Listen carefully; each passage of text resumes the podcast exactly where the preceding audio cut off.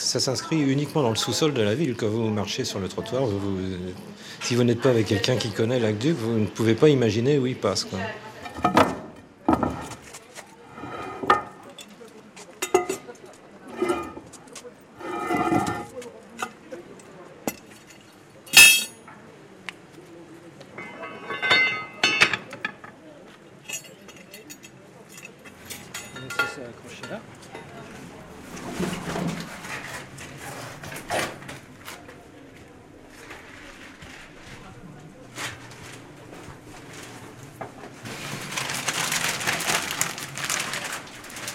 Ça.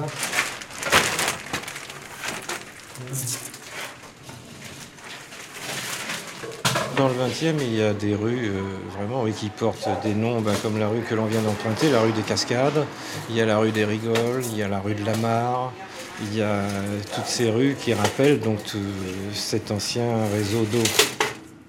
Les besoins en boisson représentent à peu près un, litre et demi par personne et par jour.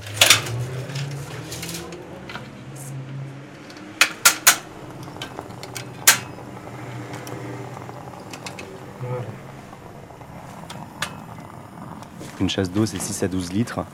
Et en tout, ça va représenter 30 litres euh, par personne euh, pour une journée.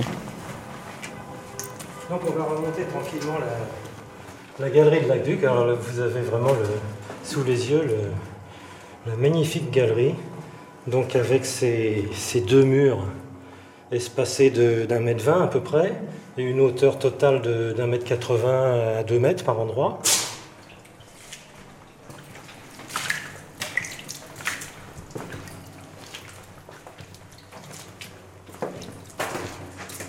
On a besoin de 9 litres euh, pour, pour cuisiner. «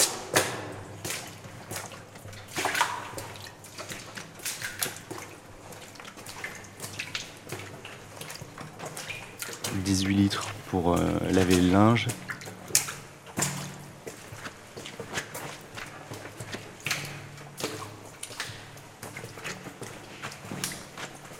Euh, à peu près 58 litres pour tout ce qui est toilette, hygiène.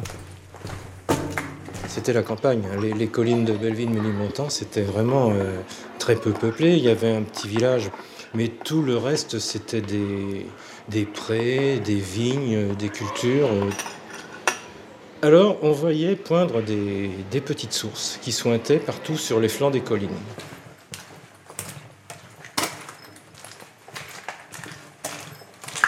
Gérard Dussert, je suis secrétaire de l'association euh, Sources du Nord, études et préservation. Alors les sources du Nord, ça désigne toutes les, eaux, les anciennes eaux qui étaient captées sur les collines euh, de Belleville, de Ménilmontant, du Pré Saint-Gervais. Le lave-vaisselle va consommer, euh, selon le modèle, de 20 à 60 litres, alors qu'une vaisselle à la main, ça sera de 20 à 40 litres.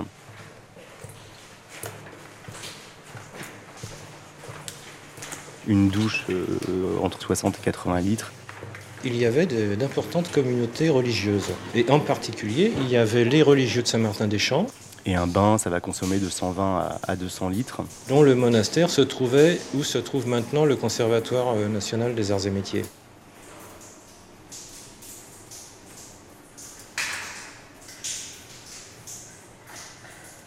à cette époque où on ne connaissait pas encore les pompes, ils avaient un problème d'approvisionnement en eau ils voyaient tous ces petits filets euh, qui sortaient des, flancs des collines. Donc ils ont eu l'idée d'aller récupérer tout ça, et en rassemblant ces petits ruisseaux, ils ont fait non pas des grandes rivières, mais enfin un, petit aqueduc.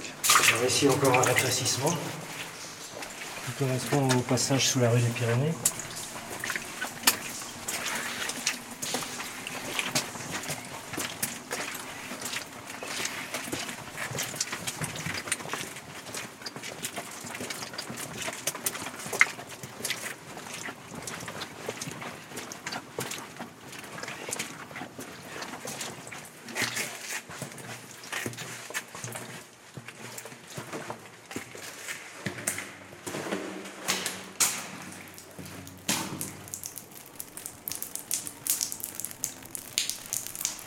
Et à Paris, il y a 680 000 m3 consommés par jour. Ça représente deux fois le volume de la tour Montparnasse. Ces eaux que l'on appelle les, sources du Nord, à l'époque, c'est-à-dire vers le milieu du Moyen Âge, ça représentait en moyenne environ 2 litres d'eau par jour et par habitant. On arrive à une consommation par personne de 150 litres par jour.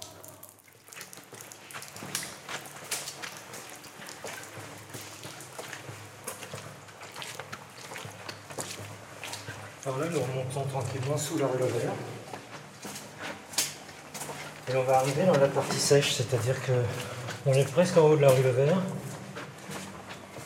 Et il n'y a plus d'infiltration dans, la partie haute de la galerie.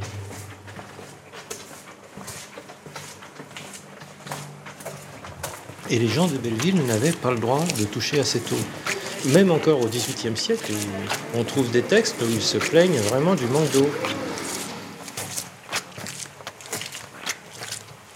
Là, on se trouve dans l'une des magnifiques de la galerie, une très grande longueur droite. Quand on éclaire au loin, on voit ce, magnifique conduit parfaitement symétrique. Vraiment, ce travail a été fait de façon extraordinaire et qu'il a très bien résisté à l'épreuve du temps.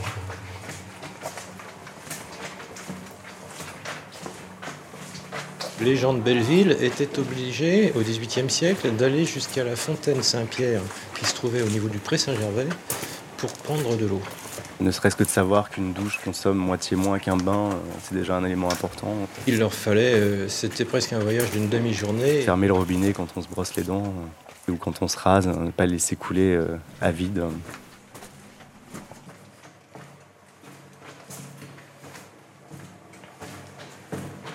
voilà le, puits à échelon qui permet de descendre quand on accède depuis la rue de, Belleville. Et au fond de la galerie, là, vous voyez le mur de, le mur de Vous entendez les gens qui passent, qui ne se doutent pas ce qui se passe sous leurs pieds.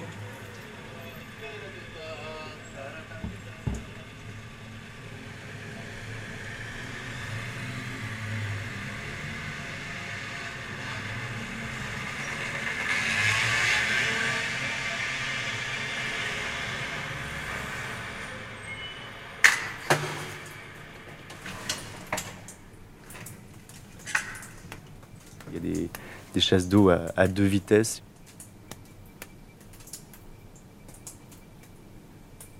Franck Finance Madurera, je m'occupe des relations presse de la SAGEP, la Société anonyme de gestion des eaux de Paris, qui a pour mission euh, de produire l'eau du robinet à Paris. Un particulier qui, souhaite faire des économies d'eau, c'est euh, d'une part pour sa facture, mais c'est aussi une prise de conscience la peine et le labeur épouvantable qu'ont eu nos ancêtres pour avoir quelques gouttes d'eau à leur fontaine. C'est de l'eau potable qui est, qui est quand même une denrée euh, qui ailleurs peut être rare. C'est un peu privilégié à notre époque, mais qu'il faut quand même euh, avoir du respect pour l'eau et l'économiser. Au robinet à Paris, vous avez une eau qui est complètement équivalente à une eau minérale. Ça vous évitera d'aller... Euh, Rareté à eau. Point d'aller euh, acheter des packs de, bouteilles en plastique, hein, ce qui crée énormément de déchets.